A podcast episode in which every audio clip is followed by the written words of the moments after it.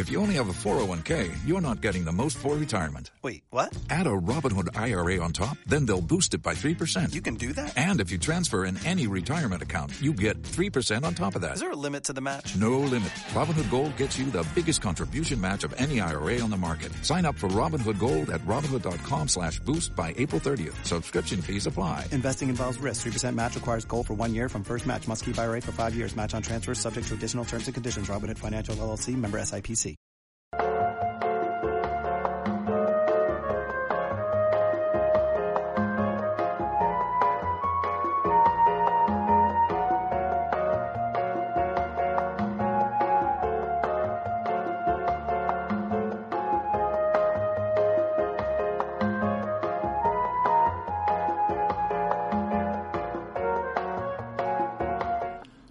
Onda? ¿Cómo están? Feliz lunes. Espero que estén iniciando su semana de la mejor forma, que hayan tenido un gran fin de semana también.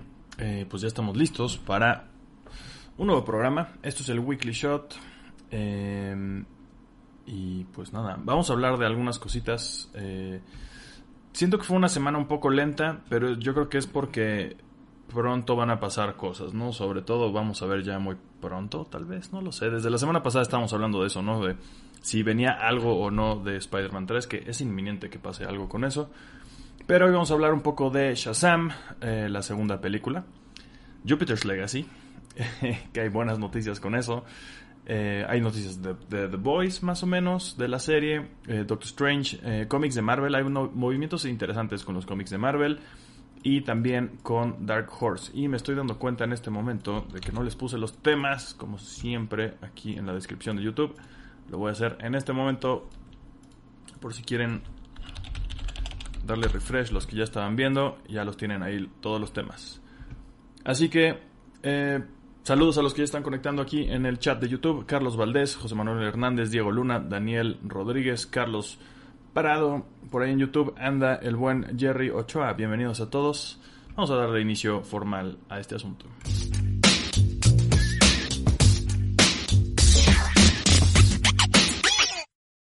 ¿Cómo están? Yo soy Willy, bienvenidos a One Shot Comics. Esto es el Weekly Shot número 219, nuestro programa semanal en vivo, tanto por YouTube como por Facebook, en el que hablamos de todas las noticias comiqueras que transcurrieron durante la semana. Como les dije, esta es una semana más o menos leve, pero aún así hay cosas interesantes y pues como siempre el chiste aquí es cotorrear con ustedes, así que de todos los temas que estemos platicando vayan dejando sus comentarios aquí o preguntas que tengan de otras cosas y al final como siempre nos vamos con eso. Iniciamos de una vez con nuestra pequeña sección de los cómics que salen esta semana aquí en México, comenzando por uno bastante interesante que yo no sabía que estaba en la colección, pero es que yo le traigo ganas, pero nunca lo he leído este es el primer volumen de la etapa de She-Hulk, cuando fue escrita por Dan Slott, que Dan Slott después se volvió bastante más famoso al ser escritor de Amazing Spider-Man. Pero antes de eso tuvo una corrida que todo el mundo dice que está bastante interesante con She-Hulk. Y en la colección definitiva de novelas gráficas de Salvat viene el primer volumen, 279 pesos, como siempre lo hemos dicho. Valen bastante la pena. Yo tiene rato que no he visto estos pero también como que no me he fijado mucho en lo que hay en, los Sanborns que tengo cerca. En los puestos de periódicos tampoco los he visto. ¿Ustedes están coleccionando? ¿Quién de ustedes, pónganmelo aquí en, en los comentarios, está coleccionando toda o algunos? ¿Quién está comprando algunos de los, de los tomos de esta colección de Salvat de Marvel? De la colección definitiva de novelas gráficas de Marvel. En fin, este parece que es un buen tomo. Como les dije, no lo he leído aún, tengo ganas de hacerlo. Pero eh, pues he escuchado muy buenas cosas de esta corrida de She-Hulk y que también, pues en teoría pronto, en algún momento, pronto, quién sabe cuándo, vendrá esta serie de Disney Plus de She-Hulk. Entonces, pues para prepararse, probablemente suena a que esta es una de las corridas en las que probablemente se basen. Eh, de ahí tenemos material de Panini para mediados de semana, como siempre. Doctor, Slump, eh, Hanako Kun, eh, etcétera, van Van siguiendo One Piece, ya van el número 74. Las quintillizas van el número 10. Origin número 8. Y tenemos el estreno de Pandora Hearts número 1. Sale en 129 pesitos este primer volumen. Eh, Rurouni Kenshin continúa. Continúa Conan el Bárbaro por la parte de, Panini Comics. Eh, viene el número 12. Y también el número 7 de la colección de los clásicos de Marvel de Conan, el Bárbaro. Y eso es todo lo que sale esta semana em, por parte de los editoriales que están publicando cómics de licencia aquí en México. Con eso iniciamos. Em, aquí tenemos por parte de David F. Sandberg, que es el director de Shazam, Fury of the, of the Gods, que así se va a llamar esta secuela de la primera película de Shazam. A ver si puedo hacer esto un poquito más grande. Seguramente Warner, no sé si esto sea material tal cual de Warner, pero Warner, a Warner le gusta quitarme la monetización. Ni pedo, de por sí no monetizamos mucho, que digamos por acá. ¿Saben cómo pueden apoyar al canal? Por cierto. Además de viendo y suscribiéndose y recomendando con sus amigos, pueden comprar sus cómics o cualquier otra cosa en Amazon con las ligas que siempre están aquí abajo en la descripción. En este momento probablemente no vaya a estar los que lo están viendo en vivo, pero ya que no esté en vivo el programa van a estar ahí las ligas como siempre de eh, mi liga de afiliado de Amazon, que cuando compren cualquier cosa por ahí a ustedes no les va a costar nada más y a mí me toca una pequeña comisión. Pero bueno, el caso es que aparte de ayudar al canal vamos a hablar de esto. Em, es el primer vistazo oficial, que esto fue lanzado después de unas filtraciones como de paparazzi de Shazam, que de hecho las voy a buscar para que podamos... Eh, podamos ver el traje un poco más a detalle Aquí están. Salieron como que se filtraron ahí con, con alguno de algún este mm, aquí están. Algún paparazzi por ahí en el set de Shazam 2 tomó estas fotos de Zachary Levi que pues se ve bastante mejor el traje que el de la primera película. Hay mucha gente que se queja que parecía como, como muy botargoso Aquí tal vez este güey se puso un poco más mamado, definitivamente este no es su cuerpo, o sea, sigue teniendo músculos eh, puestos adentro del traje, pero eh, aún así siento que se ve bastante mejor que el primero, sigue teniendo como que el mismo estilo de todos los trajes de superhéroes que vemos en la pantalla chica o grande, con esas texturas como con escamas y ese tipo de cosas. No sé cuándo va a pasar de moda eso, eso me intriga. Acuérdense de mí cuando algún en algún momento en un par de años veamos algún traje de superhéroe en la pantalla grande o chica, en live action, pues, que no tenga este tipo de texturas. Acuérdense de mí y cómo me intriga saber cuándo va a pasar de moda esto. Pero bueno, eh, voy a bajar un poco mi cámara. Esto es lo que se filtró y entonces se ve que dijeron, pues bueno, de una vez saquemos este teaser que teníamos por aquí, bastante oscuro, que después de hecho habla el mismo Shazam y dice, eh, ¿por qué está tan oscuro este pedo? También yo creo que burlándose un poquito eh, y dándonos a entender que va a seguir totalmente el mismo tono de la primera película, que pues, es básicamente una comedia familiar, en el que pues como que se burlan un poco a lo mejor de Zack Snyder o el tipo de fotografía, todo, todo lo que todo lo que representa Zack Snyder, no necesariamente de él directamente, pero lo que representa eh, él y sus seguidores y la gente a la que le gustan los superhéroes oscuros, pues este no es uno de ellos, a pesar de que aquí nos lo muestran inicialmente así, pero al final nos echan un chistorete por ahí que pues nos indica que, no va por ahí la cosa como ya estábamos acostumbrados con la primera película. Que por cierto a mí se me hace bastante decente, no la he vuelto a ver desde que la vi en el cine, creo, pero salí con bastante buen sabor de boca después de ver Shazam. Eh, y pues bueno, ahora viene la segunda en algún momento, que ni me acuerdo cuándo, porque de por sí ni siquiera funciona la página de One Shot todavía. pero bueno, eh, así está el rollo. Está chido, me gusta el traje nuevo. ¿A ustedes les gusta? Déjenlo aquí en los comentarios o si no les gusta o qué opinan de todo este look extraño de, con escamas que tienen todos los trajes de todos los superhéroes del mundo, incluyendo los de Jupiter's Legacy que ya no los volveremos a ver nunca jamás. Se ha hecho justicia. Eh, mucha gente se queja de que Netflix es muy injusto y truena series que merecían la pena seguir. En este caso yo creo que con... Ahora, Vale, un paréntesis. Mi opinión respecto a esta serie está basada, y ustedes lo saben, únicamente en el primer capítulo, pero para mí eso fue suficiente, más que suficiente, para no querer ver absolutamente nada más que tuviera que ver con Jupiter's Legacy. Se me hizo un terrible primer capítulo, eh, terribles, terribles efectos, terribles actuaciones, terrible edición, todo estuvo horrible, para mi gusto, y para el de muchas otras personas. Sé que a algunos de ustedes sí les gustó, pero eh, yo creo, yo, de nuevo, personalmente, creo que fue bastante justo que se cancelara. Que ahora no está cancelada. Esto, esto es el... Se, dijeron varias cosas que están un poco a medias. Vamos a, decirlo como en realidad fue según el comunicado oficial por parte del mismo Mark Miller, ¿no? Que dice, estoy muy bla, bla, bla, no les voy a, no les voy a traducir todo, pero el caso es que dice, em, como que, más bien dice, por ahora ya no está planeado hacer más Jupiter's Legacy, ¿no? Eh, y de hecho, incluso a los actores ya los, los liberamos de sus contratos, pueden ir y hacer otras cosas. Por ahora no vamos a grabar más Jupiter's Legacy. Pero lo que, lo que nos dijo es, pero saben que sí. Y también esto, em, por ejemplo, dicen, eh, déjenme ver qué, es lo que dice. Me han preguntado mucho qué es lo que estamos planeando, qué es lo siguiente que estamos planeando en, con este mundo, ¿no? Que, que lo siguiente que están planeando está situado en el mismo mundo en el que está situado Jupiter's Legacy. Que de por sí el Miller World en teoría es eso. Todos los cómics están como que conectados en el mismo universo. Bueno, casi todos. Eh, en este caso así va a ser. Menciona, importante creo, a Scorsese y Tarantino como referencias de, eh, de las historias que le gusta ver como para supervillanos. Y todo esto nos empieza a dar pistas de qué es lo que sigue y por supuesto es Super Crooks, si no es que ya lo han leído.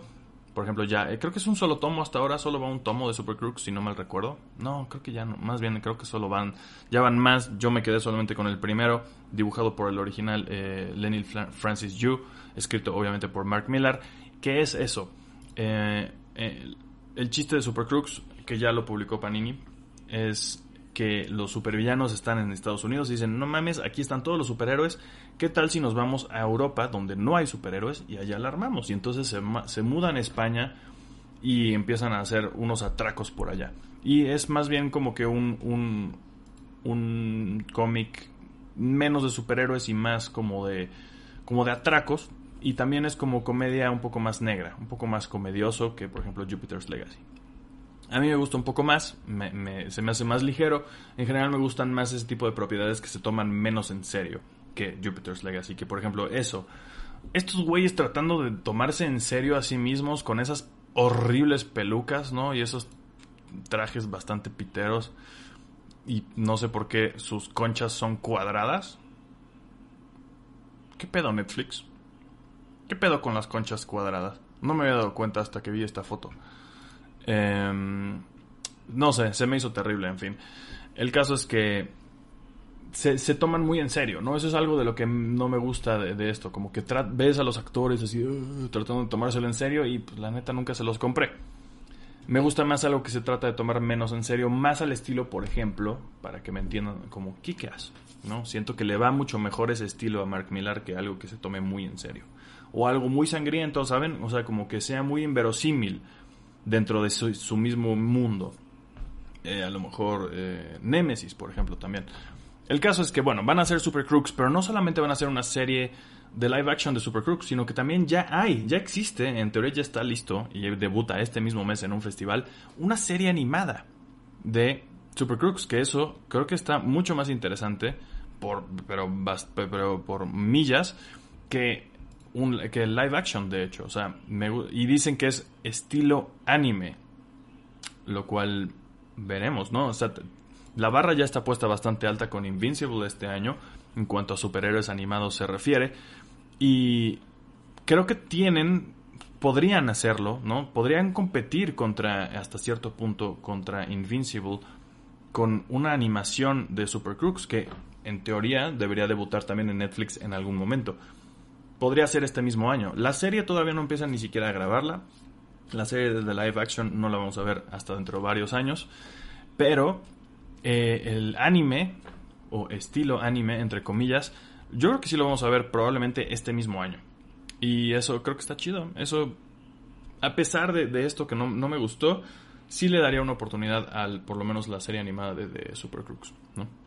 Y bueno, por ahí también menciona el mismo Miller World que viene todo esto, ¿no? Viene Empress, que va a ser una película. Aquí también aclaran algunas cosas. Va a haber una película de Empress, eh, una película de Hawk. Todos estos son cómics que ya han estado eh, publicados, excepto por ejemplo Sharky, ¿no? Que apenas va a salir, que es de un cazarrecompensas en el espacio que se llama Sharky. American Jesus, ya hemos hablado de eso por acá, ya lo hemos hablado, hasta estuve por ahí de invitado en las charlas Panini que hubo, hablamos sobre ese cómic, es como que de los primeritos, más o menos más viejillos de, de Mark Millar, es, está interesado, interesante. En este caso, American Jesus va a ser una serie en español. Y eso creo que ya lo habíamos visto en algún momento. O sea, esto no es novedad, no, no es una noticia que sea esto, pero yo no me acordaba. Y creo que puede estar interesante, ¿no? Como que creo que van a cambiar las... No me acuerdo en dónde va a estar situada, pero ya no va a estar situada en Estados Unidos, en un pueblo chiquito de Estados Unidos, sino que se me, hizo una buena decisión. No sé si vaya a ser Latinoamérica o España o yo qué sé, en algún lugar en donde hablen español.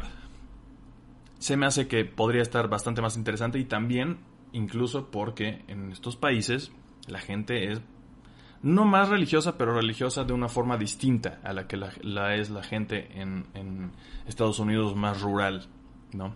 Entonces, bueno, eh, todo eso viene en teoría en algún momento por parte de Netflix y Miller World, pero lo primero que viene es eso, eh, una serie animada de Super Crooks, que yo creo que puede estar bastante interesante.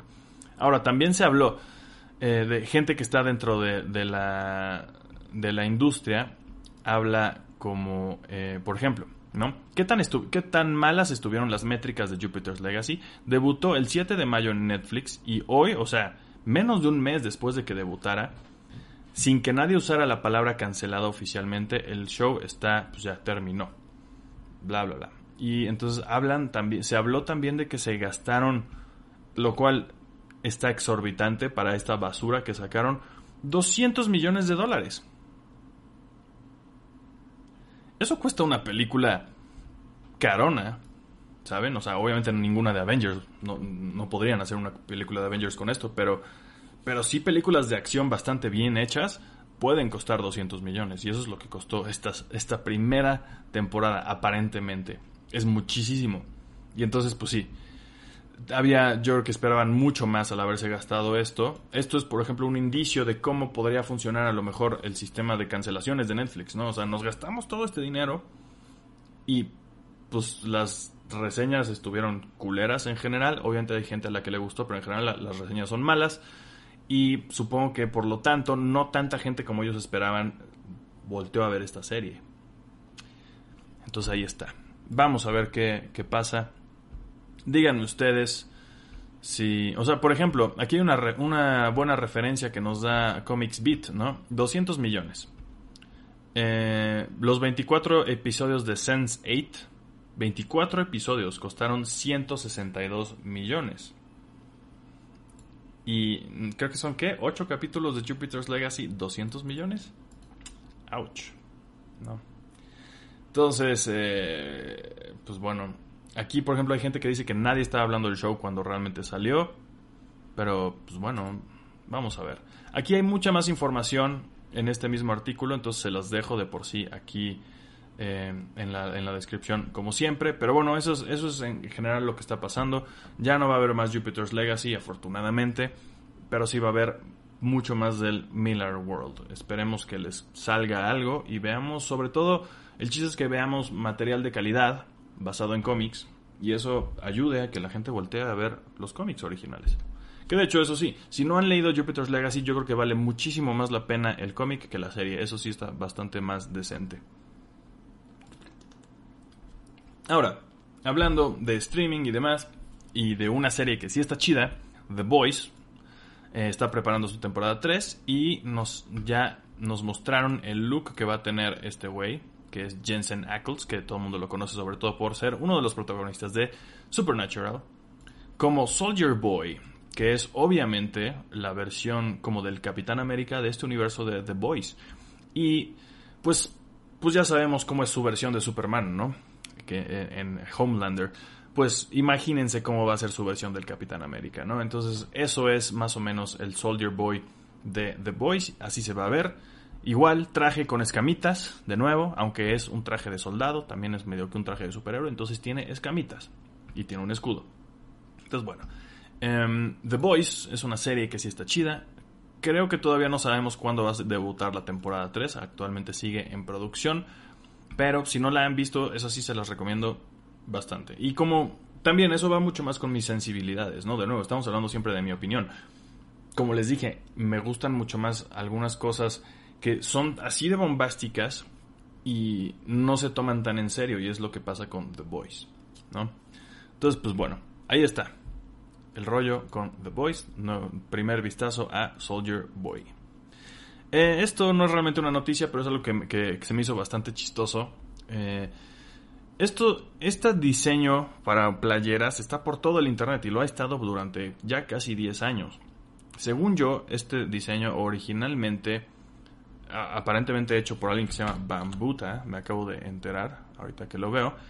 Em, pues es este tipo de, de, artistas que hace un montón de como que referencias de videojuegos y de películas y demás y las, hace como mashups para vender playeras.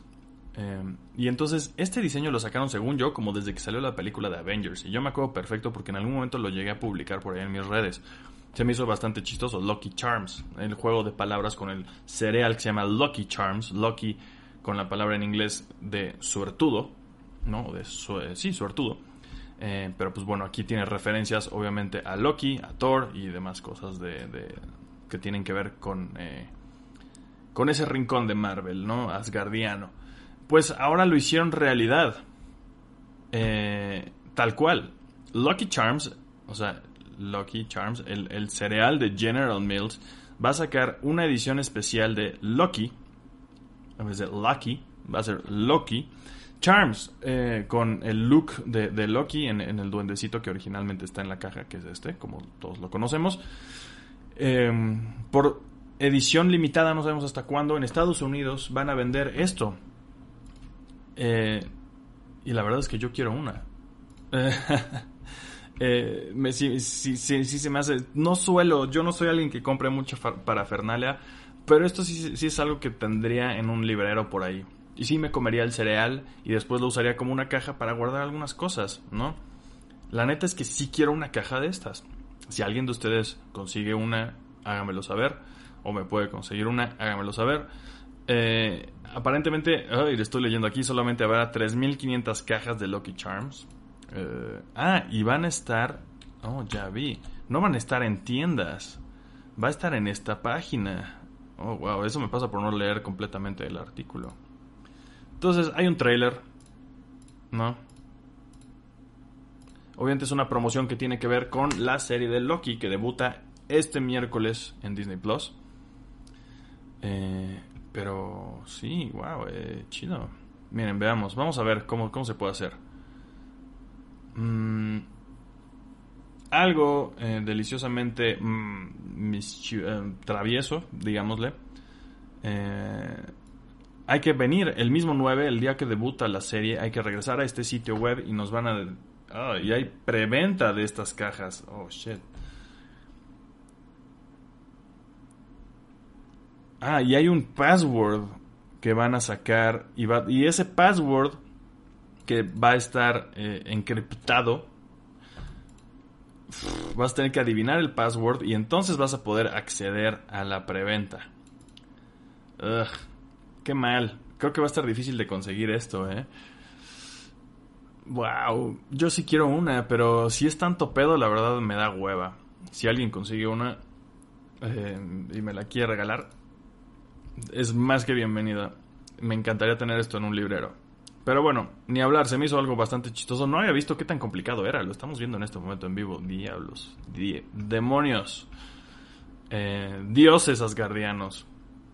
Ni hablar. Pues bueno, intentémoslo el miércoles. Y a ver qué tal está la serie. Ya hablaremos la próxima semana de eso. Mientras, pues justo hablando de Marvel y algunas cosas mágicas. Pero ahora hablemos de cómics. A ver, va a haber una nueva miniserie The Death of Doctor Strange, la muerte del Doctor Strange.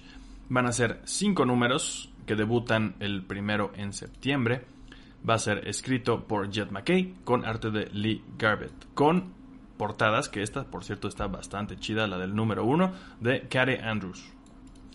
Eh, y ya, pues va a ser la muerte del Doctor Strange, tal cual, en teoría. Ahora, es probable que no vaya a morir realmente como pues, suele pasar en los cómics, eh, o sí y regrese justo a tiempo casualmente para su segunda película, ¿no? Que debuta el próximo año, creo, si no me recuerdo. Em, entonces, pues chido, está de huevos. Eh, me gusta. Eh, nice. Bueno, es un buen equipo creativo, ¿no? Buenas portadas, vamos a ver qué tal está la historia, esperemos que esté chida. Y pues vamos a ver eh, quién realmente, em, si muere o no muere Doctor Strange. Yo apostaría a que si iba a morir, iba a regresar justo a tiempo para su película.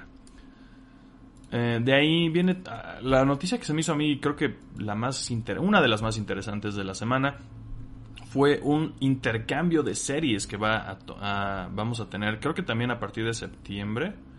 Ah, no, en noviembre. En noviembre, en noviembre. Ahora, sabíamos, por ejemplo, que Al Ewing estaba escribiendo, porque ahora está a punto de terminar eh, Immortal Hulk, una de las mejores series que todo el mundo está hablando de las que salieron en Marvel en los últimos años, junto con Venom, de hecho, ¿no? Tanto Venom como Immortal Hulk, todo el mundo habla de ellas, yo tengo pendiente leerlas, ambas están por terminar, Venom específicamente, creo que en un par de semanas ya sale el número 200 que va a terminar la etapa escrita por Donny Cates, con arte de Brian Stegman y demás, demás artistas. Eh, pues ambas van a llegar ya a su fin y después los escritores van a intercambiar papeles. Entonces, Al Ewing, que estaba escribiendo Hulk, ahora va a ser el, nuevo escritor de Venom. Los artistas, eso sí, son nuevos. En este caso entra Ram V y Brian Hitch. Vienen los dos para la nueva serie de Venom, que aparentemente continuará con todo el tema un poco más cósmico que ha tenido últimamente los simbiontes. Eh, hay dos diseños diferentes de Venom que vemos por acá, lo cual se me hace un poco extraño. Eh, pero bueno, este nuevo, este nuevo diseño, no sé si es enteramente nuevo, siento que cuando estuvo por ahí con los Guardians of the Galaxy ya tenía este diseño, pero la verdad es que no me acuerdo si, si, si siguió así, según yo no, lo, regresaron como al diseño prácticamente original, pero bueno, vamos a ver cuál de los dos diseños va a tener la serie, yo creo que más bien este y este está más bien, es un look más familiar, familiar para que la portada venda más, yo creo. Eh, pero bueno, eso es, eso es de lo que va a estar más interesante. Entonces, Donny Cates, por su parte, que era el, que estaba escribiendo Venom, ahora va a escribir una nueva serie de Hulk. Y no solo eso, sino que lo cual también me parece genial por parte del editorial, del equipo editorial, el artista principal ahora va a ser Ryan Otley. Esperemos que dibuje más aquí de lo que dibujó en Amazing Spider-Man, que pues, tuvo que tener bastante ayuda por allá con otros dos artistas casi siempre. Em, pues ahí está. Ryan Otley ahora va a ser el nuevo artista de Hulk y tiene todo el sentido. Es muy bueno dibujando acciones, muy bueno dibujando monstruos. Ryan Otley me parece perfecto. No sé cómo no se me ocurrió antes, pero por ejemplo aquí tenemos un pequeño preview de un par de páginas, que seguramente es un spread de dos páginas. No mamen. Esto es arte perfecto para una serie de Hulk, ¿no? ¿Están de acuerdo? Entonces, bueno, eso es, esas son las nuevas. Eh, Donny Cates y Al Ewing van a intercambiar papeles. Y entonces, Al Ewing, después de escribir a Hulk, ahora va a escribir a Venom. Y Donny Cates, después de escribir a Venom, ahora va a escribir a Hulk. Ambas series anteriores fueron de las más, eh, como dije, eh, pues apreciadas por la crítica de los últimos años de Marvel. No veo por qué no podría pasar lo mismo con estas nuevas, pero bueno, nadie nunca sabe. Esperemos ver eh, qué tal le va. Alguien de ustedes cuénteme aquí en los comentarios. ¿Han estado leyendo Immortal Hulk? ¿Han estado leyendo Venom? ¿Leyeron todo este pedo de King in Black que parece que nunca va a terminar aquí en México? Em, ¿Planean leer estas nuevas series una vez que terminen las anteriores? A mí sí me da mucha curiosidad. Yo sí, ya definitivamente en los próximos días me voy a poner a leer también ya sabiendo a mí me trae paz mental y espiritual saber que van a terminar las series. No, ya tienen un final. Venom ya, va a tener un final. Immortal Hulk va a tener un final. Puedo empezar a leerlas tranquilamente ahorita sabiendo que va a haber un final de lo que voy a leer, va a haber un desenlace. Entonces, yo ya me voy a poner personalmente a leer esas dos series y también tengo pendiente leer el Daredevil de Chip Zdarsky. Entonces, con esas tres de Marvel me tengo que apurar y ponerme ya al corriente un poquito más con los cómics actuales. Porque solo estoy leyendo un par de cosas actuales y eso, eso debe cambiar. Y bueno, la última noticia, mm, que es la que puede sacar bastantes más noticias en el futuro, bastante interesantes yo creo, es viene por parte de Dark Horse, que últimamente como que siento que anda ahí medio, han andado yo creo que medio calladitos, no, no, no, no al 100, sí ha habido cosas con ellos, pero em, siento que estaban, llevaban planeando esto bastante tiempo. Y esto que estaban planeando es lanzar una división de videojuegos y contenido digital. Dark Horse Game se va Games se va a llamar. Eh, y pues tiene todo el sentido. Dark Horse siempre ha sido una editorial que ha manejado muchas licencias, ¿no? Ah, por muchos años tuvo los cómics de Star Wars, por muchos años tuvo los cómics de Predator, de Alien, de todas esas cosas, esas como grandes franquicias de películas que pues, los cómics están licenciados para Dark Horse. Entonces son muy buenos trabajando licencias, pero ahora ellos mismos con sus propios personajes, como son, por ejemplo, aquí viene una lista de algunos de los de los más relevantes, siendo eh, las, las propiedades intelectuales, más bien no necesariamente personajes, pero Hellboy, siendo la más grande, por supuesto, Sin City, 300, Umbrella Academy, Polar, Lady Killer, estos ya son un poco más modernos algunos, eh, bueno, específicamente Lady Killer, Emily the Strange, Usagi Yojimbo, Resident Alien, que aparte actualmente tiene una serie, creo que en el canal FX, o en Sci-Fi, creo que en Sci-Fi, con... ¿Cómo se llama este güey? Alan Tudyk es el, el, el, mm, el personaje principal de Resident Alien, que aparte parece que no se parece mucho a los cómics, yo nunca los leí, pero bueno, hay unos cómics de Dark Horse que se llaman Resident Alien, actualmente tienen una serie de televisión y pronto podría tener también un videojuego. Yo creo que, o no sé, digan ustedes, ¿qué propiedad de Dark Horse creen que podría ser el mejor videojuego? Yo de inmediato, mi cabeza, yo muy básicamente, y muchas de las suyas, pensarían en Hellboy. Imaginen un tipo de juego, si es que han jugado God of War, por ejemplo. Imaginen un God of War, o un juego de ese estilo, pero usando a Hellboy. Y agregándole otro componente, a lo mejor con menos combate, pero más, más al estilo Arkham, de, Batman en el sentido en el que tienes que resolver más misterios, tienes que ser más un detective de lo paranormal, más que estar soltando madrazos con, dioses asgardianos, eh, dioses nórdicos, pues más bien yo me imaginaría eso. Un juego triple A de Hellboy. Wow. O sea, imaginen esas posibilidades. Lo que va a pasar con Dark Horse Games es que no van a desarrollar ellos necesariamente todo. Ellos sí van a desarrollar por su parte algunos videojuegos, pero yo imagino que van a ser algunos de presupuestos medianones o bajos. Pero van a ser licencias, van a encargarse de licenciar las propiedades intelectuales de Dark Horse a estudios, a otros estudios, no sabemos qué tan grandes, pero yo esperaría que, yo esperaría que sí, eh, ¿no? Eh, imaginen, no sé, un Naughty Dog haciendo Hellboy, ¿no? Una cosa por el estilo podría pasar en un futuro no tan lejano y eso creo que es muy emocionante eh, para todos nosotros, o debería serlo, debería serlo. ¿Qué propiedades, les preguntaba hace un rato, de Dark Horse creen, creen que ustedes que podrían ser videojuegos chingones? Otro que puede ser, que pues, es otra de las, de las propiedades intelectuales, ah, obviamente aparte de lo que tiene que ver con Frank Miller como 300 o Sin City, Em, un juego de, Umbrella Academy podría estar interesante, en el que puedas usar a todos los miembros de la familia Hargreaves, ¿no? Eh, Sin City también puede tener cosas interesantes, pensando en que tiene también muchas historias diferentes, puede haber muchos formatos distintos de videojuegos basados en eso. 300, eh, o sea, como que siento que hay muchas, muchas posibilidades con esto. Y para los que nos gustan tanto los cómics como los videojuegos, creo que es una gran noticia. Y pues esperemos que salgan cosas chingonas de aquí. Em, eso es lo que se me hizo la, el tema más interesante de la semana y con eso pues ya terminamos, llevamos media horita, pero como les dije, esta semana estuvo un poco leve, así que vámonos de una vez, no veo por qué no, eh, con sus comentarios y pues de ahí vamos viendo qué, qué va saliendo. Vamos a empezar con, con Facebook, que siempre es el que está un poquito más abandonado. Mm, Manolo Valdés dice por ahí, la muerte de Doctor Strange tendrá algo que ver con Mephisto. Por lo que pasó en los números de Amazing Spider-Man, yo creo que quedó inconclusa esa parte. Em, yo voy un par de números atrasado en Amazing Spider-Man, pero no sé si te estás refiriendo a la...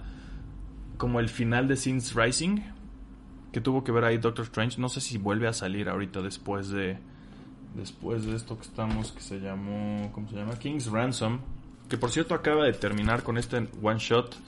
He de decirles que un pequeño, una pequeña actualización con mis lecturas de Amazing Spider-Man, con las cuales llevo un par de años enojado, porque está mala la serie en general. Pero este arco no estuvo nada mal. Fue un arco como que bastante clásico de Spider-Man, siento yo. Hubo, un poco de todo, bastante drama, bastantes relaciones rotas de Peter Parker, el Kingpin, bastantes otros villanos por ahí. Creo que me gustó. No sé si fue muy necesario que nos vendieran un one shot para terminar la serie, que es un giant size como pueden ver, pero 6 dólares. Ouch. Pero bueno, creo que terminó esto y aquí yo me quedé. Ya hay unos dos o tres números más, 66, 67 si no mal recuerdo. Pero bueno, así está el rollo. Y eh, la muerte de Doctor Strange, mm, no sé, no parece, no suena por lo que leímos en el artículo que vaya a tener que ver con Mephisto. Saludos a Alan Daniel que dice, yo pensé en comprar cositas de Salvat, pero lo vi en persona, la edición, el tamaño y la verdad no me animé. Que traen cosas interesantes, las traen. Alan, si no lo has checado, checa mi reseña del primer tomo de esa colección, que es el de uno de Amazing Spider-Man, eh, y ahí a lo mejor te puedes ayudar a, te puede ayudar a convencerte. Como digo, como dije antes al principio, eh, yo creo que sí valen la pena. Pero bueno, si quieren más detalles, ahí están en el video aquí en el canal. Saludos a Tijuana, a Daniel Rodríguez. Eh, Carlos Prado dice, Dios está de tu lado, cancelaron Jupiter's Legacy, ya porque muchos de ustedes saben que lo mucho que odié ese primer capítulo. Alfredo Rueda dice que él colecciona los tomos de Salvat y están buenísimos. Miguel Ángel Vázquez, ¿qué onda? Saludos, dice, hoy me apareció tu video de cómo colocar los cómics en la pared y pensé, la cinta mágica no daña la bolsa si la abres nuevamente. Pues es que justo todos mis cómics tienen cinta mágica. Y si lo haces más o menos con cuidado, pues no les pasa nada. O sea, específicamente al cómic o a la bolsa, no le pasa nada si lo haces con cuidado. Para, por eso usamos cinta mágica y no cualquier Durex. O en general me, gusta comprar bolsas que no tienen pegamento, aunque sí he pensado usar comprar de las que tienen pegamento en la bolsa y no en, en la solapa. Creo que esas son las mejores porque los que traen en la solapa siempre se pegan el cómic y es un pedo. También la cinta se llega a pegar, por eso también yo solo uso un pedazo de cinta si, se dan cuenta. Y aquí también pensarán, ¿por qué demonios metí dos cómics en un solo? A veces, no sé si haya mucha gente de ustedes que lo haga, cuéntenme. Pero yo a veces meto dos en un solo cartón, normalmente los tengo así. Pero en este caso, como es, es mi colección de Spider-Man, ¿no? Y tenemos entonces, pon tu número 60, 61. Pero entonces después del número 61 salió este one shot. Entonces para no interrumpir la continuidad de mis números, los que son números extras los meto detrás de algún número principal. ¿Alguien de ustedes hace eso? ¿O solo soy yo ahí un poco con, con mi neurosis medio extraña? Pero pues eso es lo que hice con este. Como es un one shot extra, o sea, no es el número 66, sino es el Giant Size Amazing Spider-Man King's Ransom número 1, pues lo metí ahí atrás para que el siguiente que siga después de este sea el número 66. Eh, pero bueno, eso es lo que yo hago. Uso solamente un pedacito chiquito, lo más chiquito que puedo, de cinta mágica. ¿Ustedes cómo guardan, sus cómics? Diego Luna dice, yo ando coleccionando algunos, pero en Summers llegan como dos tomos por sucursal. Ah, wow. Y hay muchos problemas de distribución. Incluso hay gente que los aparta con, los empleados. Mmm, chale. Lo chido es que se pueden pedir en línea, eso sí. Saludos, Cristian Baca eh, pregunta si ya vi Sweet Tooth y no. La verdad es que no he visto nada de la serie. Eh, debutó este fin de semana la serie de Sweet Tooth basada en el cómic del mismo nombre de Vértigo, escrito y dibujado por Jeff, eh, Jeff Lemire. que es un autor que ustedes saben, bueno, les he dicho un par de veces que me gusta bastante. Justo acabo de terminar de leer hace un, par de semanas, creo ya, eh, Underwater World Welder eh, de Fantagraphics. No, de Top Shelf, no de Fantagraphics, pero bueno, mismo, misma onda más o menos. Es un cómic ya más o menos viejillo, más indie de este güey, dibujado y escrito por él. Parecido yo creo que un poco a, la vibra de Sweet Tooth. Eh, pero me gusta bastante lo que hace este güey. Entonces, prefiero, no, no, no he visto la serie porque quiero leer el cómic antes, aunque sea el primer volumen. Que no son muchos, ya está terminado. Eh, pero al menos quiero. eh, al menos quiero leer antes el cómic que ver la serie. Entonces no la he visto. Y no he visto si está chida o no. No he visto reseñas, no he visto nada. Saludos a Carlos Flores. Por acá, Oscar Cuevas en Facebook pregunta, o bueno, dice, guardo dos, dos- guardo dos cómics por bolsa cuando es la misma serie y son consecutivos. Yo lo he hecho a veces, cuando ya tengo una, una colección como que ya completada.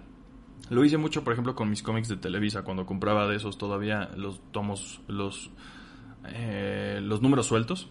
Sí, cuando ya terminaba una colección, los metía en dos por bolsa como para ahorrar un poco de espacio, porque pues al fin y al cabo dentro de una caja o donde sea en tu librero, pues entre menos cartones tengas vas a ahorrar un poco, un poco de espacio, eso sí. Entonces sí, creo que sí es una, una, práctica común. Se le ve el raro, raro el lavadero, dice Carlos Flores hablando de Shazam. Hola Gustavo George, saludos. Jesús Navarrete dice, a mí sí me gustó Jupiter's Legacy. No es la mejor, no es la peor. Pero lo que siempre me quedó, me quedó claro es que nunca fue The Voice. Algo que tendrían que saber los detractroles. Eh, ok. Yo sí creo que es la peor. Pero bueno.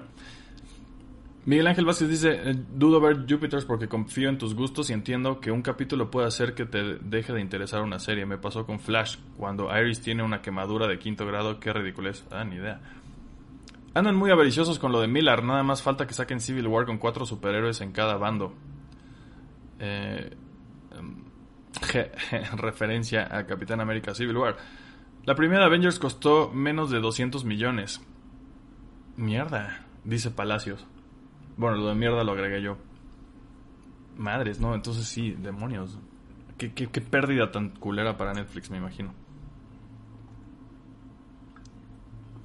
Mira, eh, que, hablando de, de todo lo político que, hemos estado este fin de semana, dice Miguel Ángel, Jupiter's Legacy fue como un partido político del montón, sabes que tuvo buen, un buen de dinero, pero no sabes en qué lo gastó. Totalmente. ¿Cómo pueden tener esas pelucas con 200 millones de presupuesto? Por Dios. Finalmente lo veo en vivo, dice Brant Axe, bienvenido. Mm, el de Magic World o algo así está interesante para verlo en serie. Eh, The Magic Order de, de Miller World. Ese cómic está bastante chido y de hecho dibujado por, eh, ¿cómo se llama? Olivier Coapel. Puta, gran artista ese güey. Cuando le dan tiempo para terminar las cosas. Las escamas en el traje son para más placer. Yo quiero esos Lucky Charms, dice Ángel, Ángel Salas. Um, Mario Calixto dice, no le di ninguna oportunidad a Jupiter's Legacy a partir de los malos comentarios. Ahí en Netflix está Titans y otras buenas. Titans es definitivamente mejor que Jupiter's Legacy, a pesar de que tiene bastantes, bastantes bemoles. Hablo como el consumista que soy, dice Jesús Navarrete. Pedir una caja de cartón de cereal exclusiva y coleccionable ya es perderle respeto a mi quincena. Que quedó. Me quedo con mis Choco Crispies. O sea, sí, pero la caja va a costar 8 dólares. Realmente no es mucho dinero. Mientras alguien te la pueda traer de Estados Unidos o algo por el estilo. Yo creo que yo sí la compraría, si tuviera la oportunidad. En la actualidad, ¿quién es el director de Marvel? Pregunta Palacios. Eh, Steve Sebowski sigue siendo el, di- el editor en jefe de Marvel Comics. Mm, Mr. Max dice que vio Resident Alien y está a 2-2. Sí, eso es lo que dicen. ¿Qué tan factible a partir de lo sucedido sería hacer el live action de Invincible? Dice Daniel Enríquez. Uf, yo no lo veo pasar. Es demasiado, es demasiado, demasiado espacial. O sea, a partir de, de, de- dentro de un par de temporadas todo se va a volver mucho más espacial. Y eso, lo- no sé. Pues bueno, ya hemos tenido Krypton y cosas así que no vi, no sé que también se vea. Pero yo no creo, yo no, de por sí no vería para qué. La serie animada de Invincible yo la veo suficientemente bien, no necesitamos un live action, yo creo. Fernando Aguilar dice, la, la verdad sí estaría muy bueno un juego de Hellboy con mecánicas de God of War para el combate y de Murdered para resolver casos. Acabo de empezar a leer Immortal Hulk, dice Diego Luna. Acabo de comprar los primeros dos tomos de Venom de Donny Cates. Mira, pues ahí está. Son los de moda. Ah, bueno, no. Tabolandia pregunta y pues supongo. eh, Es que normalmente yo no les traigo las notas cuando son rumores como este, pero pregunta, hablaste sobre el rumor de Tenoch Huerta y Namor, o Namor, como le quieran decir. Y bueno, ese es el rumor que salió creo que hoy mismo, en el que en Black Panther, Black Panther 2, Wakanda Forever, eh, sabemos que contrataron a Tenoch Huerta, el actor mexicano, para interpretar a un villano. Y hoy salió el rumor de que ese villano sería Namor. Y eso estaría cabrón. Eh, pero solo es un rumor que viene de un sitio que no es de los que en los que confiamos en este programa. Entonces no se los quise traer como una nota. Eh, pero pues ese es el rumor. ¿Ustedes qué opinan de eso? Yo meto dos en bolsa para continuar la numeración. Uno con dos, tres con cuatro y así, dice Miguel Ángel. Eh, GoK dice que lo hace con las variantes. Ok. Mm, mira, también Víctor de León lo hace con los números extras. Sí recomiendo un montón las bolsas con pegamento en la parte de atrás, dice Fernando Aguilar. No corres el riesgo de que se pegue con el cómic las puedes abrir y cerrar varias veces. Evitas que caiga basurita en la línea. De acuerdo. Chisme comiquero, dice Darío Alvarado. El tío Gantuz ya subió a su canal el auge y caída de Editorial Vid. Órale, o sea que se echó como, como todo un video hablando de eso. Suena chido, aparte el güey sabe perfectamente el tema, ¿no? Órale, ha de estar, ha de estar interesante eso. Eh, Jesús Navarrete dice, Tinanti peso de dos cómics en una bolsa, lo pondré en práctica. Rodrigo Díaz Paz dice, yo no meto dos cómics en una bolsa con cartón porque el cartón tiene dos caras distintas. Eso es, eso es cierto, lo que dice Rodrigo Díaz. Una más brillosa y una más rugosa. Esta última daña más el cómic con el tiempo. Sí, eso es totalmente cierto. Las, los cartones normalmente... De por sí en teoría todo es antiácido, entonces no deberían dañar el cómic, pero sí. La parte que es más brillosa es en donde tiene que ir normalmente el cómic. Por eso tampoco lo hago tanto. Y la parte de atrás, que es más rugosa, como bien dice Rodrigo, esa en teoría eventualmente podría dañar tu cómic. A mí nunca me ha pasado en... Vaya. Formalmente llevo coleccionando cómics. Madres, no sé. 15 años. Hasta ahora todos están muy bien. Pero eventualmente de por sí debes considerar siempre que en 20 años probablemente vas a tener que cambiarle las bolsas y cartones a todos tus cómics. O sea, ¿sabes? Después de 20 años. Eh, o algo así. O sea, no sé. es un decir, si los míos después de 15 siguen muy bien, también no los tengo expuesto al sol ni nada. Pero eventualmente sí es algo que hay que considerar. Definitivamente. Gracias, Rodrigo. Eh, Christian Baca dice, ya conociendo el cómic y luego ver la serie se me hizo una experiencia más rara que he tenido en una adaptación. Hablando de qué, de Jupiter's Legacy, supongo. Mario Calixto dice, ese Donny Cates es un loquillo. Venom está entretenida, pero no se me hace uff espectacular. Mr. Max dice, la Tenoch. Eh, Darío Alvarado pregunta si he leído Berserk y no... Ah, y no hablamos de eso, pero se murió el autor de Berserk. Eh, y lo dejó inconcluso.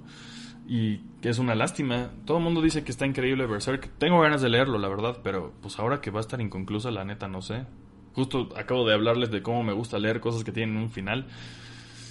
Hijo, pero bueno, me cae bastante mal a partir de sus ideologías políticas, dice Mr. Max de Tenoch. Yo no sé cuáles son sus... No, no, tengo idea, nunca lo he visto actuar, ni sé cuáles son sus ideologías políticas. Estoy un poco desconectado en ese tema. ¿Dónde compras los cómics en línea? Pregunta Daniel Enrique. Eh, pues yo en Amazon. Porque aparte, normalmente compro puros TPBs. Como este de Underwater Welder que les enseñé. Ese me lo regalaron. Pero cuando yo compro, compro normalmente tomos. O recopilatorios y casi siempre los compro en Amazon. Eh, pero estos los compro en tiendas de cómics. En este, ahorita estoy suscrito en Fantástico por si alguien no sabía y tiene curiosidad. ¿Es necesario ventilar los cómics de una vez al año? Dice Darío Alvarado. No. En mi experiencia no, no, lo es. También todo esto, ojo, todo esto depende de, dónde vivas. Hay, hay, algunos de ustedes que viven en lugares mucho más calurosos que Puebla o la Ciudad de México, que es donde yo he vivido. Eh, y en esos casos sí tienes que tener mucho más cuidado eh, con tus cómics. Kentaro Miura se llama, gracias Darío Alvarado, sí, lo acabamos de mencionar. Murió Kentaro Miura, el autor de Berserk. Fernando Aguilar dice, ¿también le pones bolsa con cartón a los cómics mexicanos que llegas a conseguir? Sí, todos los números sueltos los tengo en cartón y bolsa. Todos, todos, todos, todos. Bueno, no, no es cierto. No es cierto. En casa de mi mamá hay muchos que no, pero mi intención es, sí, sí, guardarlos todos así. Eh, Miguel Ángel dice, disfruté mucho el weekly, tenía tiempo que no podía escucharlo en vivo. Muchas gracias, qué bueno. Dice, sigue con el buen trabajo. Muchas gracias, Miguel Ángel. Eh, y pues ya vamos a ir cerrando, de hecho. Justo vamos a hacer 50 minutos, me parece perfecto para una semana sin muchas noticias, pero bueno, estuvo chido el cotorreo. Igual, Mr. Max dice, es muy chairo el vato, me ha cagado en estos años. Lástima porque me gusta cómo actúa. Se queja de las narcoseries y el güey hace narcoseries. Ah, bueno, eso sí se me hace bastante raro. Fernando dice, Fernando Aguilar dice, yo soy del norte, la verdad no tengo muchos problemas con el calor, solo ah, no hay que dejarlos donde les dé el sol, corren más riesgo de lugares húmedos como en la playa. Sí, más bien la humedad es peor que el calor, tienes toda la razón. Eh, exactamente. Sí, vaya, si vives, no sé, en Sonora o yo que sé, eh, que pues, es como seco, eh, incluso la playa es seca, ¿no? Al menos esa es mi, mi impresión ahora que fui hace poco. Pero mm, no mames, en Veracruz o lugares así, Tabasco, que son más húmedos, probablemente sí tengan más pedos con eso, con guardar sus cómics. Pues sí, tengan cuidado. Si viven en climas templados como yo, no hay mucho, con que los tengas en un lugar que mientras no les pegue el sol, el sol es el peor enemigo de cualquier, cualquier papel impreso, eso sí. Y bueno, de muchas otras cosas. De nuestra, nuestra piel también. Usen bloqueador. Con eso terminamos el, el programa de hoy. Em, y ya. Iba a contarles algo, pero mejor no. Porque aparte odio contarles cosas que no están. No están. No odio, suelo hacerlo y me arrepiento después contarles cosas que no están finalizadas. Solamente son cosas que tengo en la cabeza. En, uno de esos temas se me salen por ahí en Twitch. Si quieren seguirme por allá, estamos en twitch.tv diagonal Willy Holland. Probablemente mañana tengamos stream por ahí, como prácticamente todos los martes. Eh, y pues bueno, Así va a estar el rollo. Muchas gracias a todos por venir. lamento haberles hecho este como teaser extraño al final. Eh, pero, pero así no, me arrepentí inmediatamente cuando me, cuando me puse a pensar en ello. Eh, probablemente nos vemos mañana en Twitch, entonces gracias a todos por venir. No olviden dejar su like, compartir este contenido si les gusta. Y pues ya terminamos por aquí. Váyanse a leer cómics de Hulk.